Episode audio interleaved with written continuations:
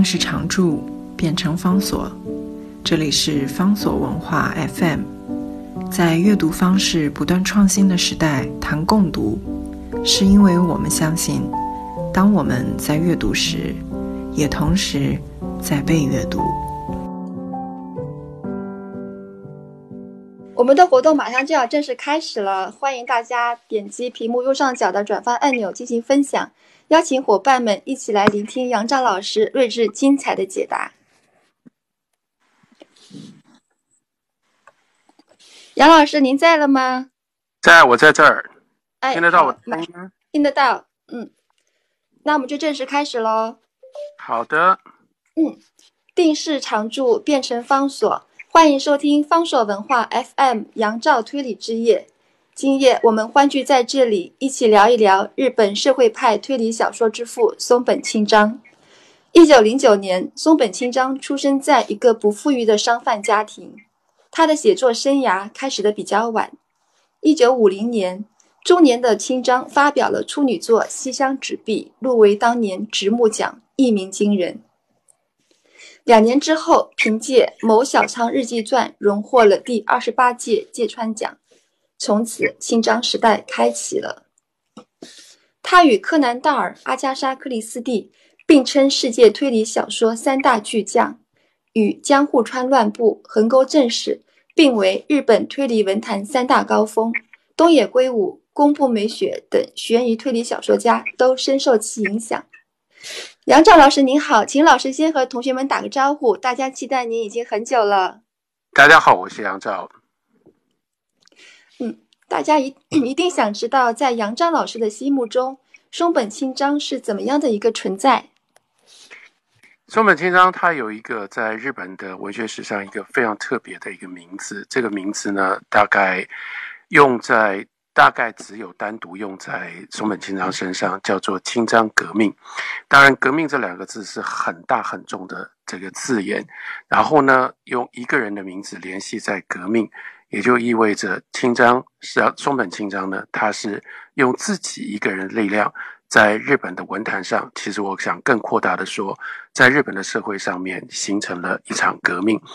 这我们讲说，在文学史上，当然有非常非常多的大家，在日本现代的文学，从这个夏目漱石开启其端，夏目漱石被称之为叫做日本现代文学之父。然后呢，一路下来，这么多了不起的作家。可是，在这一件事情上，在两件事情上面，应该没有任何一个人可以挑战松本清张。第一件事情是，那就是松本清张他的社会的影响力。虽然他写的是文学，但他写的这种文学在日本有特别的地位，有特别的传统。一般我们称之为叫做中间文学。中间文学意味着是它是比较比较顶啊，应该说比较高层级的。大众文学，那松本清张呢？他是在大众文学的这个领域，他因此，因为他是在这个大众领域、大众文学的领域上面，有着非常惊人的成就，所以他能够争取到非常非常多的作者，呃，非常非常多的读者。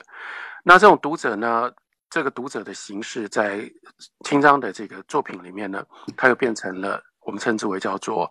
多层或者说多样的传媒的传递，虽然他写的主要是用文字写的，可是从很早的时候，他的作品就改编成为广播剧，接下来改编成为有一段时间是日本的这种单元剧里面收视率最高的一个剧场，叫做土药剧场。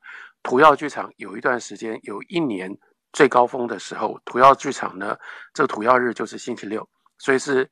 每一个星期六播一集，那有一年五十二集的土窑剧场，其中有三十九集是改编自松本清张的作品，你就了解，那几乎是变成了松本清张的专门的剧场。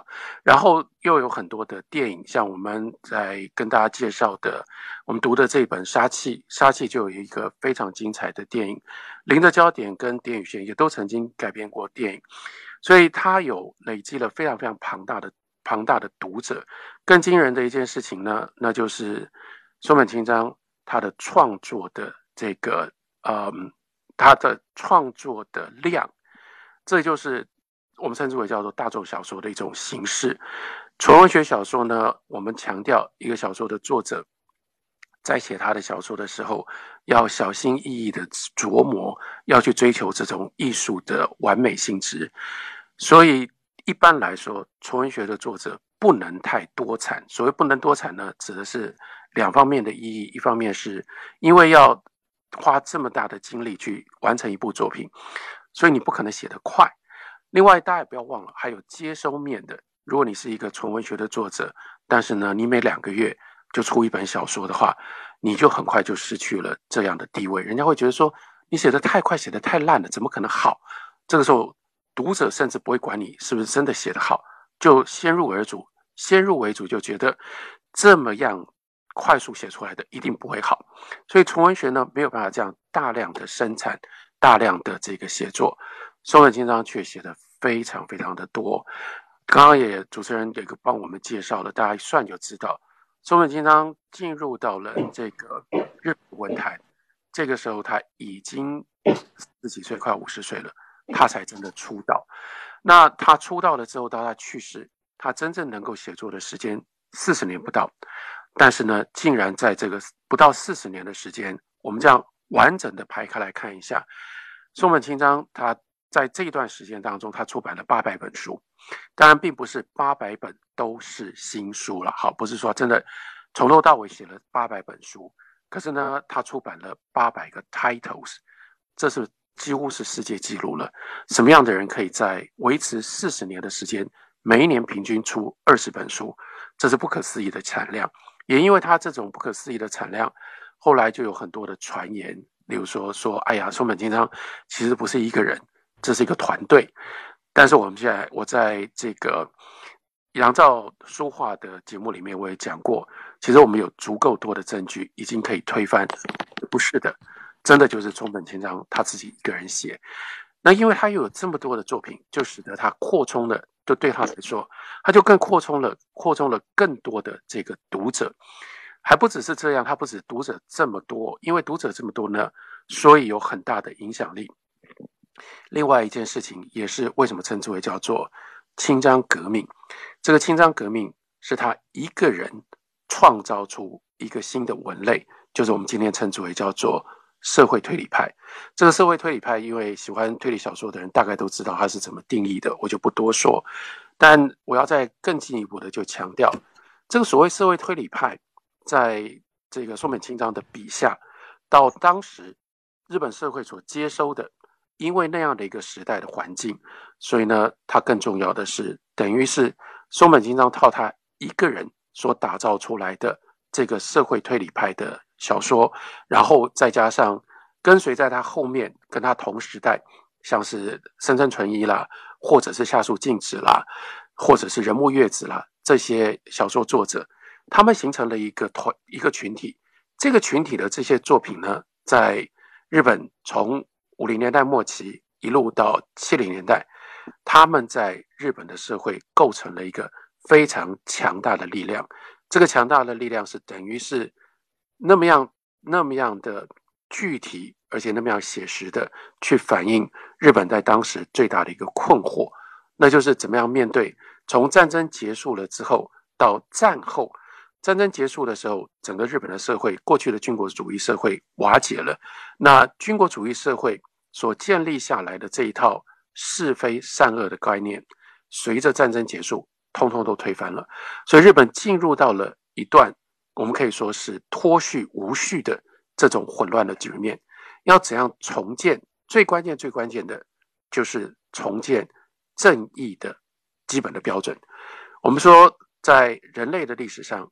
非常少见这样的例子，是靠文学作者，是靠文学作者写出一本又一本，一方面有非常高度的社会正义意识，另外一方面却又能够用推理的形式吸引了大量的读者愿意读，还有改编成为电视、电影、广播，让更多的人他们这样追着看、追着想，那是一个思考的过程，在那样一个思考，等于是集体思考的过程当中。就才等于就才能够修补，因为战争战败了之后，这样的一个残破的日本的社会，重新有一套罪与罚的正义的观念被树立起来。所以，所谓清章革命，这不是随便讲的。怎么样一个单一一个人靠着他一支笔，松本清张，因为他出道的很晚，所以呢，甚至一直到他再加上他写的是所谓的大众小说。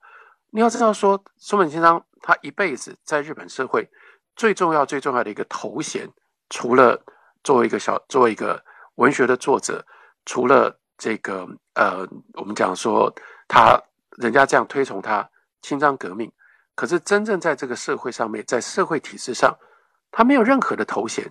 他呢，他一路最有名的头衔，向来都是有有一段时间，他每一年都是日本的纳税的单位，税捐单位，他的排行榜，他经常都是纳税最高纳税额的个人，他顶多就是只有这样的一个头衔而已。可是意味着他没有政治权利。他没有政治地位，他甚至没有得过一些其他的纯文学的作者都可以得到的很多的这些奖项，他通通都没有。这样决然一生，就靠着他自己的一个人一支笔，竟然能够掀起这么大的一个革命。这整件事情，这这就算是松本清张，不只是在日本社会、日本史，或者是在日本社会跟日本文学上面独一无二的地位。我们放眼放在。社会上面放在世界上，以文学的影响力来说，他也应该是真的就是数一数二，很难找到可以跟他在这上面平起平坐、可以相提并论的。这是我自己从这个日本历史的脉络，我所认识到的松本清张非常独特的意义。嗯，谢谢杨老师。感谢老师精彩的分享，下面就要正式进入我们的现场问答的环节了。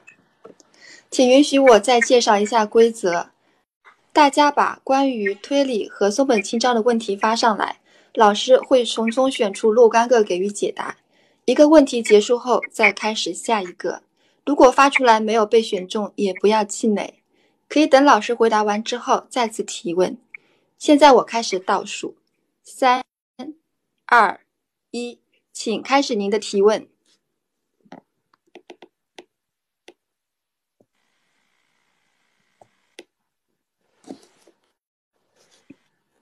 谁有问题吗？都那么谦虚。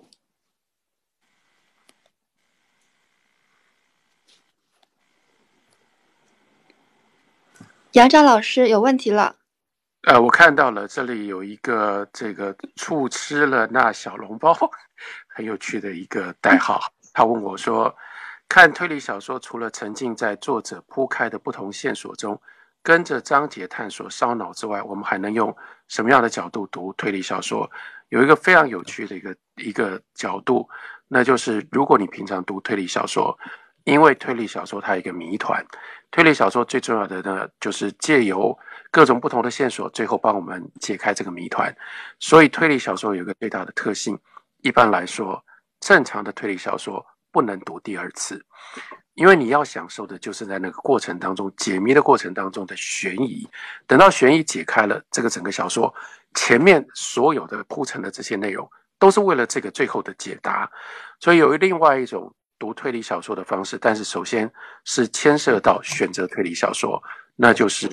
有一些小说是可以被读第二次的，这就是为什么我常常讲说社会派推理小说，尤其是松本清张的说，跟其他的推理小说非常大的不同的地方，像是《零的焦点》啦，或者是《杀气》啦，这些小说，松本清张非常多的小说，例如说，我也不知道大家这个这个是不是熟悉的，像《Kemono Kemonomichi》，这应该是翻译叫做《兽之道》。或者是他写永藤丁政治的这个呃推理小说，他有好多推理小说，我都看了不止一次。那不是所有的推理小说都能够看第二次，尤其是当你要打开这个书的时候，你已经知道究竟 who done it，谁杀了这个这个这个谋杀案，他的凶手到底是谁，甚至你心里面都还有印象，是最后这个推理是怎么被解开来的。那这就是我们讲说社会推理派、社会推理小说它的高度的价值，那是因为在这个过程当中，它有一种真实性或一种写实性。像大家如果读松本清张的这几部经典的推理小说作品，你应该会注意到他的推理的线索，经常像像最有名最有名的是点与线。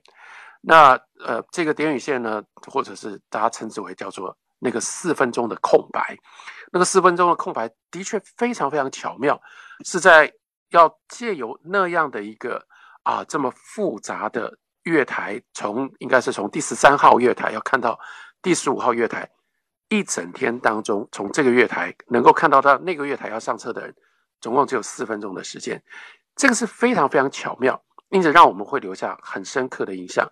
但是我希望大家记得，像松本清张写的很多的小说，它主要的线索或者是最根本的线索，不是这一种的。这种是本格派的小说里面经常会出现的太精巧的设计，像是松本清张的小说里面会有这种线索。杀气里面很关键的一个线索，那就是这个鸟四这个警察，他对一件事情一直过不去。那就是他发现，在死者的口袋里面，就是在死者的这个口袋里。对不起，这应该不是杀气哈，但是就是说，在死者的口袋里面找到了在火车上，这就是零的焦点，在火车上的一张餐车的收据。这个餐车的收据上面明白的显现出来，他是一个人去餐车的，但是这是一个殉情的事，殉情的命案。所以这个时候他一直过不去，是说，如果这两个人这么要好。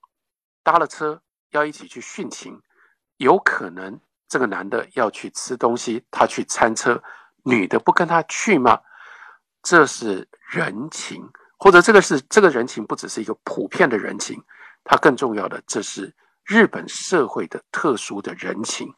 又例如说，在这个应该是零的焦点里面非常重要的一个突破点，那就是。这个新婚的妻子，丈夫突然之间失踪了，她怎么理解这件事情？或她真正最大的一个困惑，她追索的一件事情是，她看到了两张照片，在丈夫的遗物里面，夹在书里面找到了这两张照片，这两张照片是两个房子的照片，她就觉得这两个房子为什么这两张照片放在一起，使得他觉得非常的疑惑。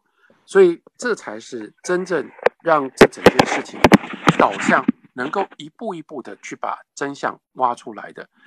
这是社会推理派，这也就是如果你看这种社会推理派的小说，你就有另外的这种烧脑以外的阅读的方法，那就是你会看到这个社会，你会看到非常深刻的人情。这个时候，你可以不需要，就是说，即使是你已经知道了。这个互当的的答案，然后所有推理的经过都没关系。像杀气里面，松本清张又放下了，又放进了另外更多的东西。那是在他特别对比去探查、探求这个命案的这个刑警，他是一个老刑警，他抱持的是战前的这种传统的观念。可是他要面对的这个嫌疑犯，它是属于非常。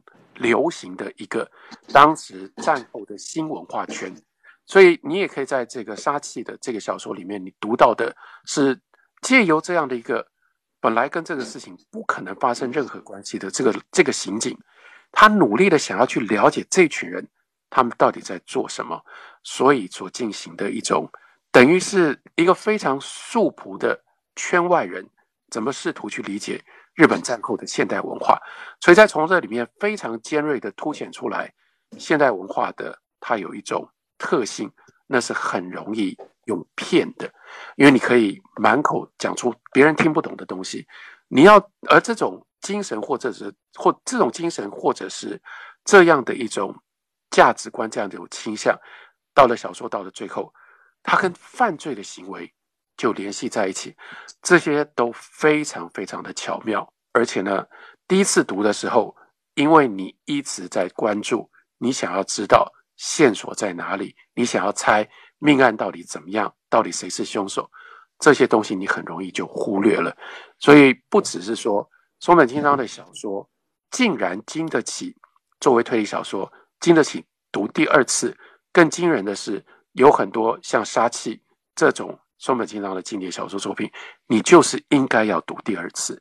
而且你第二次的时候，正因为你已经知道答案，所以你会读到很多第一次读的时候你不知道这么有意思，或者是这么深刻的内容。嗯，谢谢杨照老师精彩的解答。呃，我们进入下一题，大家比手速的时间开始了。好，预言十九。呃，老师，嗯，好，预言十九问我的问题是：松本金当许多作品中所描写的，常常是一种无辜之人的罪行，在那个时代背景下不得不做坏事。但是现今的推理小说常常用到的是没有人是完全无辜的这样的手法。请问杨照老师认为导致这样转变的根本性原因在哪里？我必须说，其实也不见得现今的，那要看你认为的所谓现今的推理小说指的是什么。像是这个自己自称叫做松本清张的女儿了哈，因为她自己同意这个称号，所以我觉得可以用。那就是这个宫部美雪。宫部美雪呢，像他最重要的关键的经典作品《模仿犯》。模仿犯内在，它是双重性。我尽可能这个不剧透哈，这是最基本的这个这个道德。所以呢，有一些就只能说，如果大家看过，你会了解我在讲什么。模仿犯呢，它分成这个两个不同的层次。如果我们看犯罪行为这件事情的话，那是绝对有罪，而且觉得非常非常邪恶的这种这种令人发指的手法，这绝对不是。无罪，这绝对不是无辜。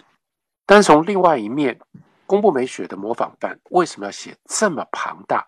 他写了八十万字哦，然后里面用了动用了这么多的角色，就是因为宫部美雪她不是要单纯写一个命案，在这件事情上面最充分的显现出来，她是冲本清张的女儿，因为她要借由犯罪写时代。换句话说，她要写是在一个什么样的时代的气氛底下产生了这种。非常虚无，虚无推到极端就变成最可怕的、邪恶的这样的一种日本社会的气氛。宫部美雪所写的这个时代跟松本清张写的时代当然不一样。宫部美雪需要写的是在那个泡沫经济之后的那样的一个日本，突然之间传统上面勤勤恳恳一直不断的奋斗，然后呢，在奋斗的过程当中得到社会终身雇佣这样的。这样的一个坚实的保证的这个社会，看起来突然之间，在泡沫经济之后开始动摇，开始瓦解，于是就出现了这样的一个可怕的虚无的空白。年轻人不知道要追求什么，年轻人把虚无这件事情当做流行，甚至把它当做是一种娱乐。当所有的一切指，当所有的一切都指向。在那个无聊的泡沫经济后的这种迟滞的状况底下，你为了要去追求刺激，你合理化自己可以做的事情，这样的一个时代的气氛，应该说，模仿犯里面所写的这种罪行，只可能发生在那样的一个时代。搬到一九五零年代、六零年代，宋美经常写推理小说的这段时间，它就绝对不成立。所以在这件事情上面，公布美学。一定的的确确，他就是承继松本清张的。那松本清张，他的他并他也不是写叫做无罪之人或无辜之人，他要写的是什么？他要写的是我们如何认识犯罪。认识犯罪有一种方式，就是认识什么样的人做了什么样的事，然后我们来讨论他做的这件事情违背了什么样的法律，接下来他应该接受什么样的惩罚。松本清张从来。都对这个没有兴趣。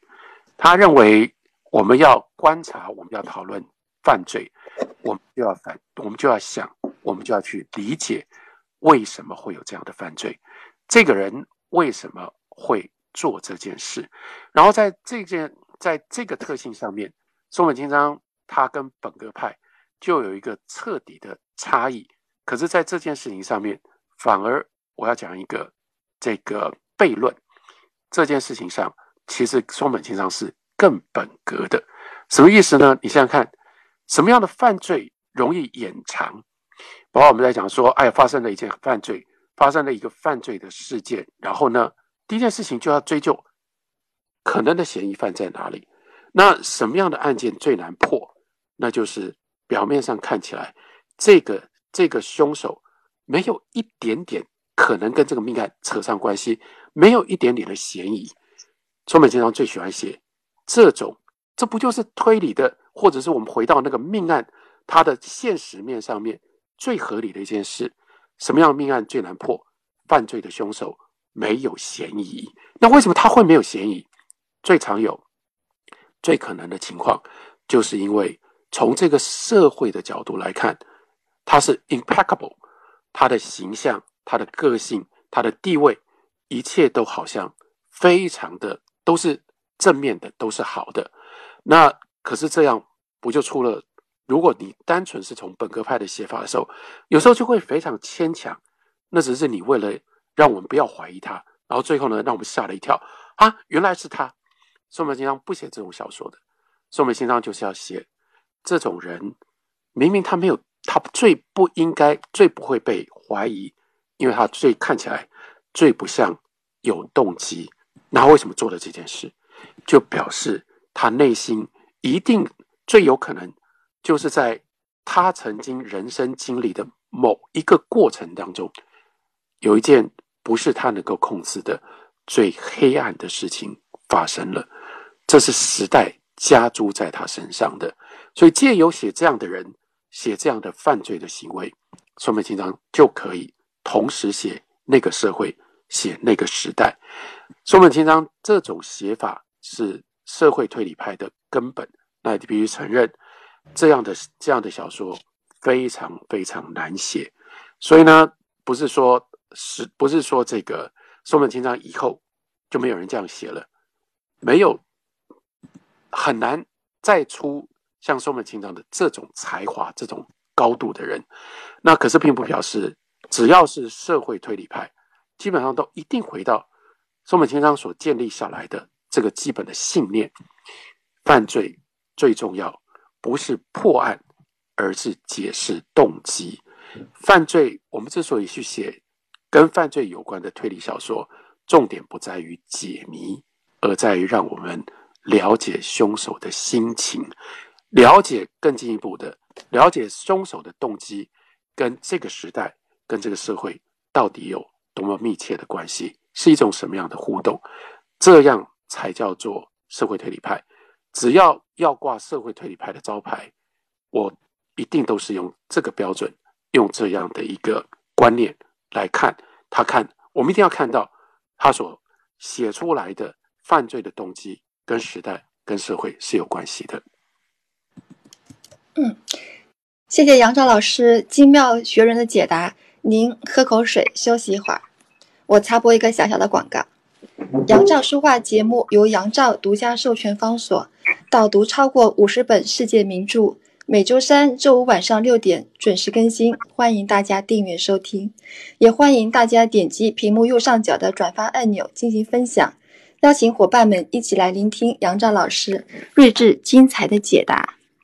现在同学们问题准备好了吗？准备好了就发上来吧，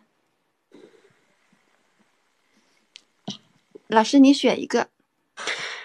好，呃，好多问题，我看一下哈。你们慢点刷啊。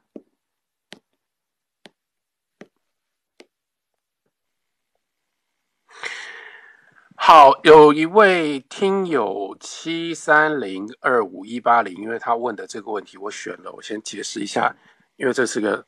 很难回答很有挑战性的问题，所以我愿意 答一下。他问说：“非常喜欢松本清张、点与线以及零的焦点里面对于量子和贞子这两个女性的刻画。松本清张对女性的关注以及刻画的能力，是战后那个特别的年代对松本的影响吗？包含着一些他对小人物。”在那个年代的无力感的悲悯吗？好，我要特别回答说，松本清张从一个角度来看，我们理解松本清张这件事情不能够不放在心上。松本清张是被时代耽误的一个人。我们刚刚讲到了，他到四十几岁，快要五十岁的时候，他才正式的出道。当然你会好奇说，那他之前都在干什么？因为之前在那个整个军国主义崛起的过程当中，松本清张真的是过着非常非常卑微底层的生活。战争的时候，他最像样的，都因为他后来变成了这么了不起的一个大作家，所以他都好奇怀疑说他的养成在哪里。比如说他在战前，他跟这个文字或者是文学关系最密切的在什么地方呢？他的一个职业，他曾经在报社工作过。可是你不要误会了，他在报社不是当记者，不是当编辑。当然那个时候。他的文章也不是登在报社，他在报社是拉广告的，是做广告的。到了第二次世界大战结束，在日本社会的一片荒芜的情况底下，松本清张战后他做的，在他变成一个大作家之前，他做的是什么工作？他是卖扫把的，他是卖本机跟卖扫把的。我没有开玩笑，这写在他的半生记里面，这是大家他周围的人知道的，他是这样的一个人。这是他的经历，他的这样的一个经历，我们看到他后来爆发出来的这个文学的成就，我们知道他绝对是一个具备有非常非常丰富文学能力跟文学天分的一个人。可是他在他的文学天分跟他的人跟他的人格之间呢，又另外一个连接的个性，使得他就变成了说我刚刚说的被时代给牺牲的一个人，因为呢。他内在有一种对于这个社会，尤其是军国主义的那样的一个背景、那样一个情况底下，他对于口号有一种天生的厌恶，他对于表面社会或者是政治的表面的这种现象有一种天生的怀疑。这方面大家有兴趣的话，你就可以去看，因为我一向认为松本清张。他的除了他的社会派推理小说之外，他另外一个非常精彩的系列的作品是日本的黑屋。日本黑屋呢，这是非虚构写作。你从那里面你就可以看得出来，他那种追索的精神，他对于报纸上报道的，然后呢官方的说法，他一贯都是不信任，都是怀疑的。一个人有强大的文学的能力，但是呢，同时又对于所有表面官方的东西。都不信任，你就可以了解，在军国主义的那样的一个背景跟环境底下，没有他写作的空间，因此他才会一直一路被压抑，被压抑到了四十几岁，经过了这个巨大的变化，哎，他的这个遭遇就倒过来，倒过来变成了什么呢？变成了 blessing in disguise，这是一个这个呃，这其实是一个变相的祝福。正就是因为他曾他是这样养成的，他从来不是一个文青，他从来没有写过少作。到他开始这样写作的时候，你看他人生经历已经多么样的丰富。那不是他选择的，不是他说：“哎呀，我今天我要去历练一下，我要干嘛一下。”那是那整个时代加诸在他的身上的。尤其最关键的一件事情是他经历了战争的年代，接下来他又经历了。战后美军占领的年代，所以有一样东西他绝对看得非常非常的清楚。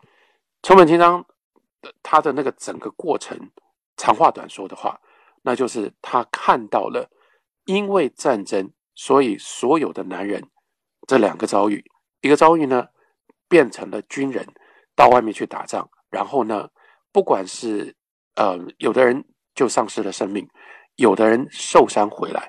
你要记得，受伤回来，通常不只是身体上的伤，还有精神跟心灵上的伤。还有另外一种人，没有去打仗，没有这样死掉，没有死在战场上，这种人呢，变成了这个社会上面的军事体制当中的权力者。这种权力者，等到战争结束了之后，他们曾经不可一世，接下来当然也就他们也就垮台了。所以他看到的是什么？他看到的，他经历的是日本男性社会的瓦解。在男性社会瓦解的情况底下，那你想想看，他会体会到的最强烈的东西是什么？当然就是女性。所以我说他的，他问我说，他对于女性的这这有一部分来自于那个时代，但是更重要是来自于松本清张的他的这个经历跟他的体会。到了日本战后，日本战后美军占领的这段时期，因为他在这个社会的底层，他另外看到了什么？他另外看到了那样一个被饿坏了的日本的社会。当美军带着这么丰富的物资进入到日本之后，他们整个意志其实是彻底被瓦解了。可是男人这个时候，他的精神根本没办法恢复，所以那怎么办呢？其实就是靠女人从美军的身上找到足够的资源来养活这个社会。女人能够用什么样方式来养活这个社会？在那个状况底下，最直接而且最普遍的方法，他们去服务。他们提供美军的美军都是男性，他们提供各种不同的女性可以提供的服务，所以在这个状况底下，松本清张他的小说就是显现反映了第一个，他看到了男性瓦解之后，日本的女人长什么样子，他清清楚楚；第二件事情，他非常明白，在那个战后美军占领的期间，日本的女人用什么样方式献身去服务。美军同时服务日本这个社会，可是那样的一个状况，在时代再进一步改变的时候，就变成他们的耻辱，就变成他们必须要掩盖，希望人家会不知道，不希望人家知道，或希望人家遗忘的最重要的过去，这些就提供他那么丰富的社会推理的题材，用这种方法写，他当然就会写出。很特殊，让我们留下非常深刻印象的女性了。谢谢老师一针见血的解答。您先喝口水。定是常驻，变成方所。欢迎收听方所文化 FM 杨照推理之夜。今夜我们欢聚在这里，一起聊一聊日本社会派推理小说之父松本清张。我们进入下一个提问，同样老师您来选。好。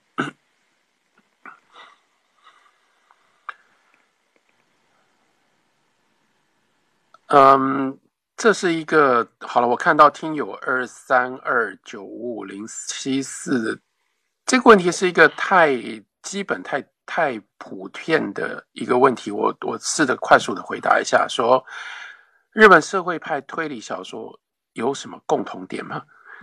他们的共同点就是社会派。如何读懂社会派推理小说？好了，我先。回到最根本上面来说，这个推理，我我我尽可能把这个问题稍微扩大一点，也许对其他已经比较熟悉日本社会派推理小的人也可以有所收获。我们在理解这个推理小说，现在我们就把它称之为叫做推理小说。可是这个文类呢，在日本它其实有三个不一样的名称，因应不同的时代，有的时候有稍微有点差别。一个名称呢，最早出现的叫做探侦小说，探侦就是侦探的两个字倒过来。你看，叫做探侦小说，就表示它的焦点是放在探案，放在解谜，放在有一个探案的人，称之为叫做侦探。这是一种。另外一个名称呢，叫做用外来语的方式这个表现出来，叫做 mystery。Mystery 呢，就是英文里面的 mystery，mystery，mystery，这个反映出来的是这种小说的另外一个特色，那就是啊一定要有 mystery，它一定要有谜团。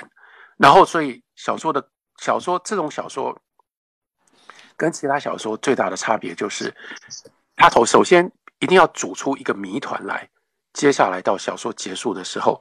这个谜团不能继续留在那里，这个谜团必须要得到解决。所以虽然叫做 mystery，虽然叫做 mystery，但是它的关键的重点是解最到了最后，谜团被解开了。还有第三个名词才称之为叫做推理小说。推理小说就是这个“推理子”，意味着是这是关键是要运用理性去找出线索，应用分析的方法。把谜团给解开来，那三个名词其实很精彩的，或者说很有意思的，凸显出来说，那这个叫做推理小说的，其实它有各种不同的面相，它也就有不一样强调的地方。那所以有不同的强调。例如说，如果你强调的是名侦探，啊，探侦小说就会让你有经常在推理小说里面有名侦探。Miss Daily 就指向，例如说本格派，为什么称之为叫做本本格派？因为好像小说最重要就是谜团跟把谜团解开。那最广泛的就是推理。那什么叫做社会推理？社会推理小说或社会派推理小说呢？就意味这个推理的过程当中，必须要牵涉到社会。牵涉到社会指的是什么呢？牵涉到这个社会当中的，例如说人际关系，例如说社会文化，例如说社会习惯。更重要的是社会的社会的这个社会的价值，社会的价值观念。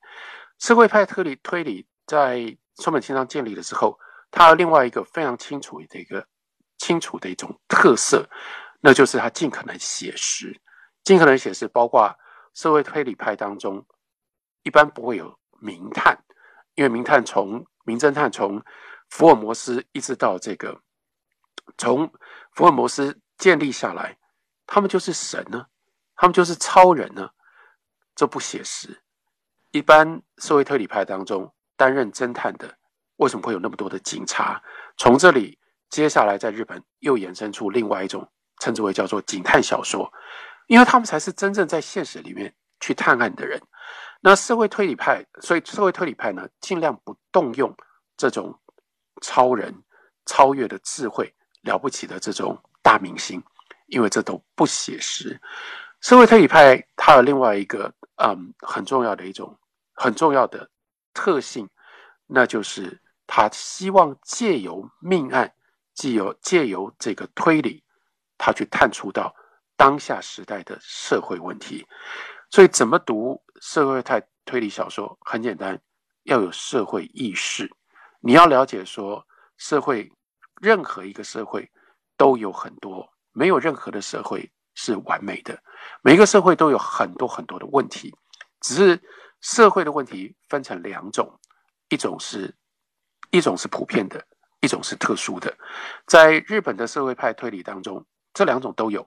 所以平常在这上面呢，又又有特别杰出的表现，因为它有很多关于这个社会推理它的它的它所运用到的所呈现出来的社会问题，一方面呢，一定呼应那个时代的。日本人所关心的，所以他才会拥有这么多的读者。可是他通常又会写到，不单纯只是那个时代的日本人能够读的、能够读得懂、能够了解的那样的一种普遍性。像在杀气里面遇到的一个巨大的社会问题，那就是人，那就是那那样，就是在那样的一个阶级社会，或者是在那样的一个环境底下。一个穷人或者底层的人，他想要翻身，那他如何翻身？如果说这个社会基本上不提供他任何叫做正常正式的、正当的翻身的管道的话，那事实上你也就等于在鼓舞、你在助长人必须要用非法的、不一样的、扭曲的、不正当、不正常的手段来翻身。这就是一个普遍的，这不是当当时的日本社会而已，这是任何一个时候，包括现在在我们自己的社会，我们都要面对的。读这样的小说，你要有社会意识，回来问我们自己。像读完《杀气》的时候，你真的可以问，例如说相关的一个大的、重要的一个问题：我们这样的一个社会，我们提供了想要努力的人多少可以？正当的、正式的、正当的翻身的机会。另外，这个社会存，这个社会又藏了多少对于社会底层人的那种歧视跟压迫？如果这两件事情、这两个条件合在一起，你就可能了解，社会对于底层人的压迫越深，他们想要翻身的动机就越高。如果同时这个社会又不提供透过努力正当的这个智慧跟能力的发挥，就能够翻身的可能跟机会，你事实上就在诱，就在勾引他们，就在推他们，把他们推上那样一个不正当的路，去寻求即使是用犯罪的手段，都希望让自己可以翻身的这样的一种动机。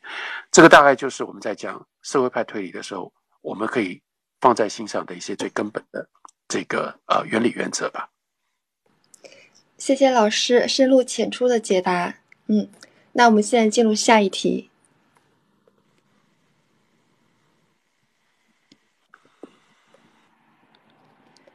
可乐的问题很有意思，老师。好，每天都可乐。哎，请问为什么近十年日本没有再出现像松本清张那样厉害的社会派推理小说家？呃，分两头讲，基本上这不是近十年的问题，是我要我我的立场，我会特别强调，特别凸显说。松本清张真的是不世出的。所谓松松本清张不世出，不只是讲说这个人他的大才、他的才能、他的才华，更重要的是塑造他变成这样的一个作家的那个时代跟那个环境也是如此的特殊。你想想看，我刚刚已经讲了，压抑他四十几年，让他在这里累积了这么多的经验，而且这个经验是军国主义底下的不正当、不正常的经验，然后在战后的那样混乱当中。给了他这个机会，让他可以这样写，他可以这样出道，没有让不可能，不要说是十年，任何时候都不可能再出现像松本清张这样的大家。那这是比较容易的回答了。当然，和这个回答，呃，因为就是把松本清张完完全全独特化了。如果稍微普遍一点的来说的话，我倒要说，一来是。日本的不只是日本的推理小说，是任何的文类，它都有它跟这个社会互动所产生的这个时代的不同阶段的变化。日本推理小说是非常明确的，有的这个这个变化的过程。原来在松本清张之后，社会派推理成为主流，然后呢风靡一时。这个时候在社会派，像我刚刚提到说，同时期真的有很多非常精彩杰出的。这个作家都投入在社会派的小说的这个写作上，但是这样的一个文类必然到了一定的程度之后，它会出现疲态。在出现疲态之后呢，就有了一个翻转或者是一个反动。所以到了八零年代后期，到了九零年代，我们可以看到这个是本格派卷土重来。像岛田庄司就是这个潮流当中的最具有代表性的其中的一个作家。那这个时候呢？他们像是一道清流，因为当所有的这些社会派推理能够挖掘、能够写的社会问题，大概都写的重复，都写的差不多。大家有没有注意到一个非常非常有趣的现象？以日本的社会的现实来说，日本是全世界相对治安最好的其中的一个社会。日本每一每一年所发生的这个谋杀案、凶案，在全世界当中，以人口比例来说。几乎是最低的，所以当时社会派推理小说在流行的时候，就产生了其实是一个蛮可笑的现象。我以前我就讲过啊，到后来呢，日本推理小说当中杀掉的人，比日本社会上面真正在这个治安事件里面死掉的人，不知道多了多少倍。那要知道，他到后来本来社会推理派寻求的是写实，可是这个时候这个写实性消失了。社会派变成自己变成了一个世界，这个世界充满了罪，充满了罪恶，充满了犯罪，充满了命案，充满了这些警察。警察每个人忙得不得了，然后在那里探案，然后每个人在那里查火车时刻表，这不真实嘛？而且这个重复了太多老套了，所以本格派借由这个机会呢，他就卷土重来，卷土重来，让大家觉得啊，好新鲜呢。这个时候这么这么复杂的。这种密室啦，或者是那样的一种这个呃各式各样的谜团，它的建构，所以这个时候本格派崛起了。可是本格派真的有它最根本的一个问题，本格派难度非常非常高。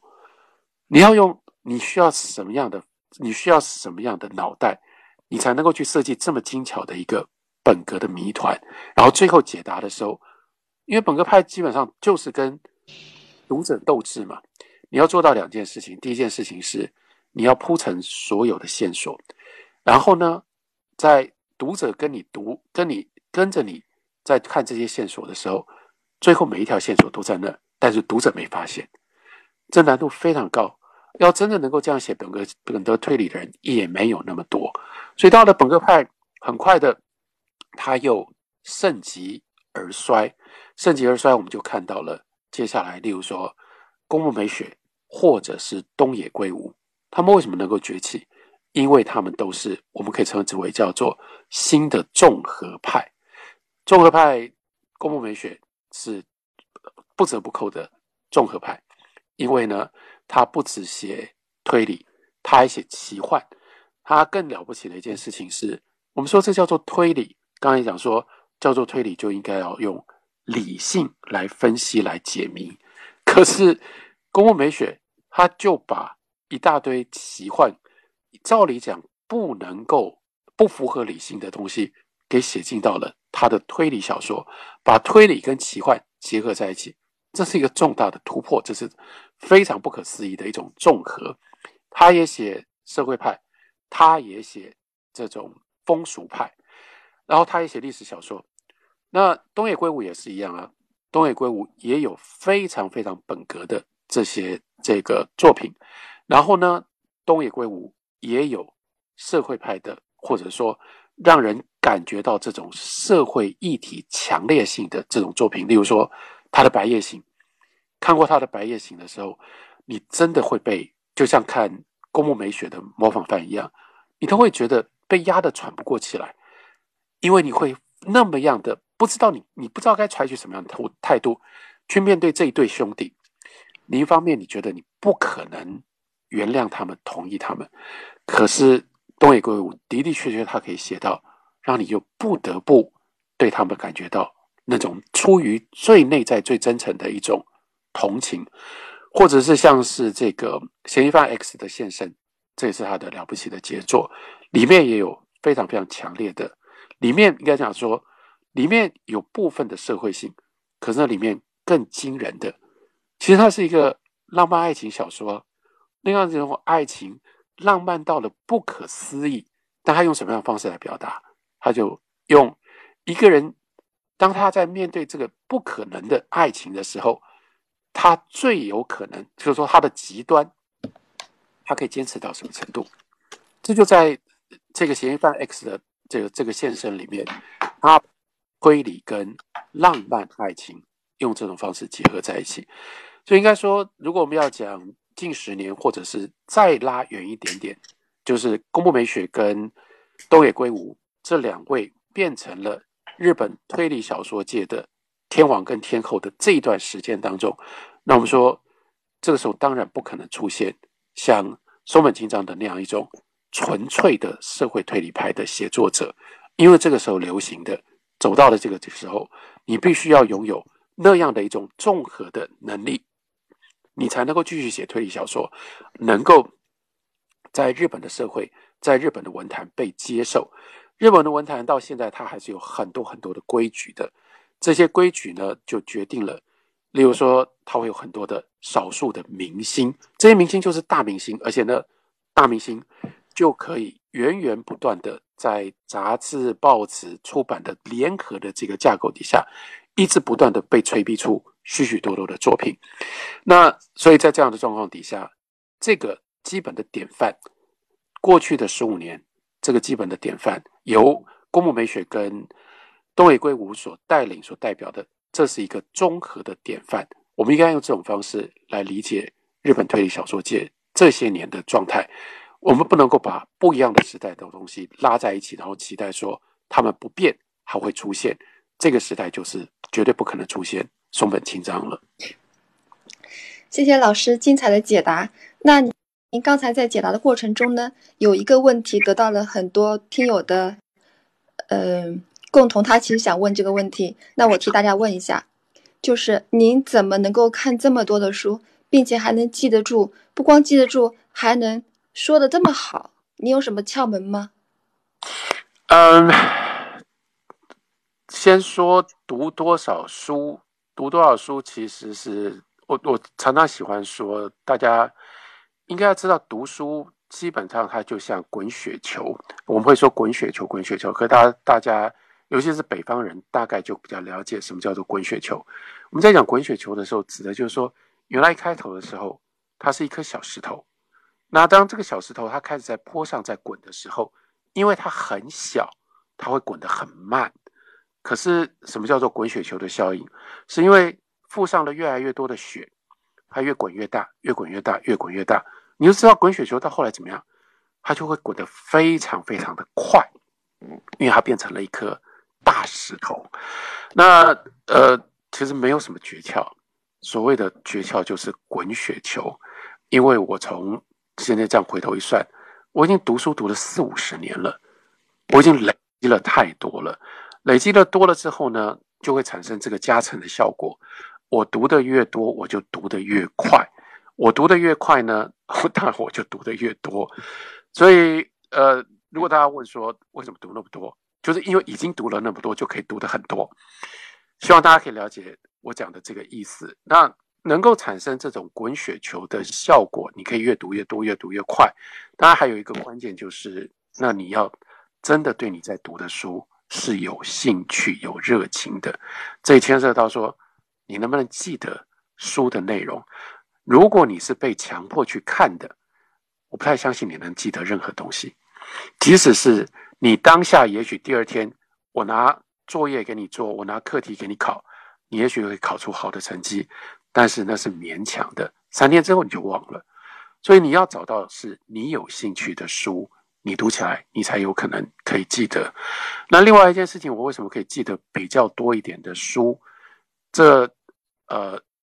这是环境跟条件，因为相对在这件事情上面，我知道我自己非常的幸运，因为读书既是我的兴趣，又是我的工作，所以我每天可以花很多的时间，我必须要花很多的时间看书，书看的越多，我就看得越快。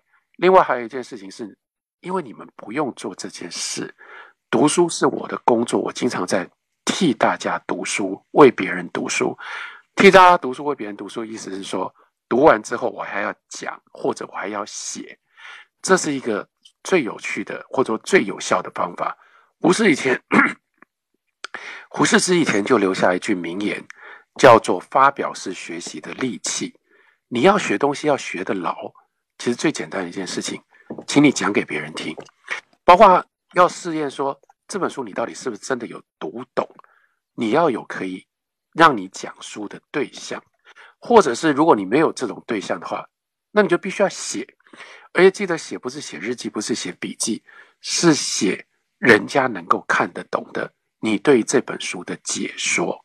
所以，如果你要，你必须像我一样，每天都有这个压力，我们就必须要要写，必须要讲，马上几样东西就清清楚楚就就出来了。第一件事情，读了这本书。哪些地方是重要的，哪些地方是不重要的？你非得要一个看法不可。还有，另外这本书究竟在讲什么？你非得要通，你不，你不只是要一定要自己要真的能够读懂，而且你要能够用你的语言把它讲出来，或把它写下来。这整个过程经历了这样的一个过程之后，通常这个书你就不太可能真正完全忘掉。这是一个功夫，然后这个功夫，我说大家都可以。自己在读书的过程当中自己做，那我一方面幸运，一方面呃倒霉，一方面自找麻烦。幸运是说，经常有人叫我帮他们读书，要讲给他们听，像做这个杨照书画的节目，就在帮大家读书啊，说给你们听啊。但是说给你们听的时候，我也很有收获啊，这个书我就不会忘记了。那另外倒霉的是，有时候我常常会被强迫。必须要读书，必须要讲书。另外一个，我自找麻烦，是因为我真的很喜欢读书。所以呢，像是我做节目，或者是我在我在讲讲堂讲课的时候，我会刻意去选我没讲过的，我尽量不重复。我讲过的，我就不重复，我就不重复再讲。我基本上所有开的课都是第一次开，开完了也就不会再开了。那这样所产生的一个效果就是。我必须要讲很多很多的书，很多很多的书我都读过，而且我都讲过。但相对的，可能就比你们会容易一点记得这些书的内容。嗯，谢谢老师非常无私的分享。您喝口水。杨照书画节目由杨照独家授权方所导读超过五十本世界名著，每周三、周五晚上六点准时更新，欢迎大家阅读收听。现在我们进入最后一个问题，来，同学们，最后一个问题。好，我看到听友，嗯。听友二三二九五五零七四，我来看一下这个问题，这个当做最后一个问题。松本清张笔下的故事有人性的伪装，也有人性的脆弱。他的作品一直没有血腥或是残忍的场面。书中的犯罪动机不外三点：金钱、爱情或者仇杀。而这些动机往往在社会推社会派推理当中是很常见的。以这些动机所引发的犯罪事件。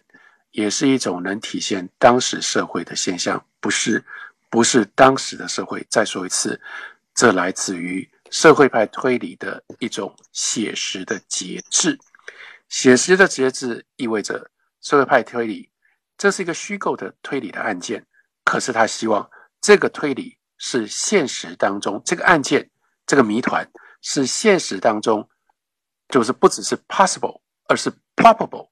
有可能会发生的，所以在这种状况底下呢，你就一定排除那种格外的 sensational、特别的血腥、特别的 cunning、特别的狡猾、特别的可怕，因为这些东西都不是我们在日常现实底下，它只是理论上 possible 可能产生，可是，在当下的现实里面，it's improbable。只要是 improbable 的，社会派推理就会把它。排除在外，然后呢？另外一件事情，我要稍微补充说，这个我其实不太喜欢用这种方式去归类。东本清张一定有一些东西是会不断的反复的重复、重复、重复出现的。可是我们要读松本清张的小说，跟我们读任何人、任何重要、值得我们读的作品，我们都应该去挖掘它的差异性。你不要，你不要这样说。那反正要么就金钱或者爱情，或者是仇杀。坦白说，如果你要用这种求同的方式的话，所有的小说，我们就讲说，有人就去弄出了这样的一个模式，说：哎呀，所有的小说跟戏剧的结构，这个剧情呢，总共加在一起不脱三十种模式。我问你说，你知道这个要干嘛？然后你去归类这些都会干什么？因为这不是重点，真正重点，例如说，当我们在讲到的是。光是爱情，在松本清张的这个推理小说当中，跟爱情相关的有多么不一样的面貌，像是，就是说什么叫做为爱为爱情而杀人，或者另外讲一件事情，像为金钱而杀人。那松本清张，我刚刚为什么特别提？这是我们比较多人忽略，因为他需要稍微多一点点对于日本历史的背景，我们比较少人知道或比较少读的是。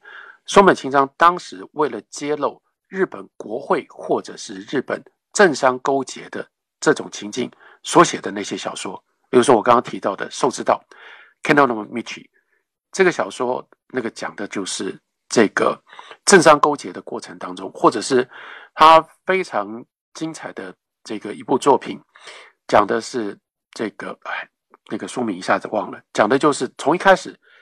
全部都在整个小说的场景都在永田町，为什么在永田町？那就是日本国会所在的地方，所以他另外有这些那个跟当时的政治的黑幕非常这个关系非常密切的这些小说，这些小说你也可以归纳说，哦，搞到最后，然后就不就是权力，不就是不就是金钱，不就是权力吗？不是的，重点是我们看到了日本当时的。五五体制所成立的这个民主的机机制，它是怎么运作？运作的过程当中，它出了多少严重的问题？我们应该用这种方式去体会、去了解松本清张的小说，看到他了不起的这个巨大的成就。他的小说的多元性、多样性，虽然都在这个社会派或这个社会的大帽子底下，但他写出来的那个面相这么多。我们一一去体会这些所有的面相，我们都看到的是一个非常完整、rounded、非常完整、多面向立体的一个日本社会的图像。借由认识这样的一个 rounded 立体的日本的社会，我们也可以回头用这种方式去分析、去了解、去认识我们自己的社会，这才是我认为比较有收获的一种读。嗯，非常感谢老师的精彩解答与分享。因为时间的关系，活动即将结束了。今夜的温暖陪伴，我有感谢老师。那明天还要上课，现在需要下线休息。最后，我们请老师再和大家说一句期许的话。希望大家在读推理小说的时候，能够不只是烧脑，更重要是应该要烧心。烧心意味着这里面有很多的是人性，是感情。借由读。表面上看起来是这样，好的推理小说，它应该是借着这个表面烧脑推理的过程当中，最后让你是有一个感情上面冲击的，这样的小说才值得我们去推崇，才值得我们反复的追看。感谢大家，晚安。谢谢老师，老师晚安。